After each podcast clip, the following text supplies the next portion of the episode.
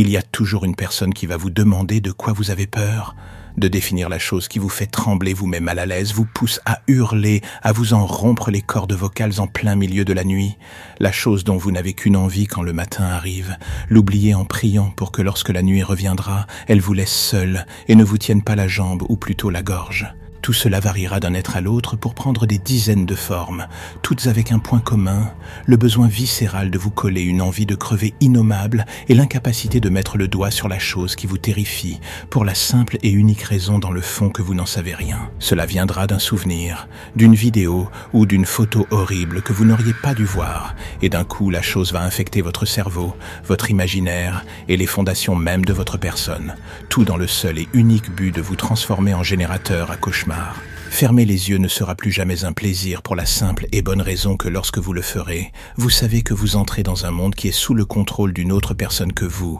Votre cerveau, autrefois presque pur, est désormais une décharge à idées noires, contrôlée par une chose dont vous ne connaissez ni le nom ni le visage, mais dont la présence chaque soir est bien trop présente.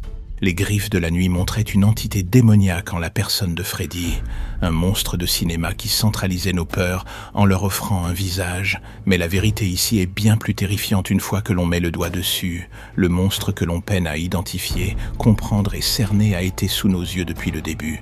Il était là devant vous dans le miroir à nous regarder sans rien dire nous débattre dans ses griffes. Il est Geppetto, vous êtes Pinocchio.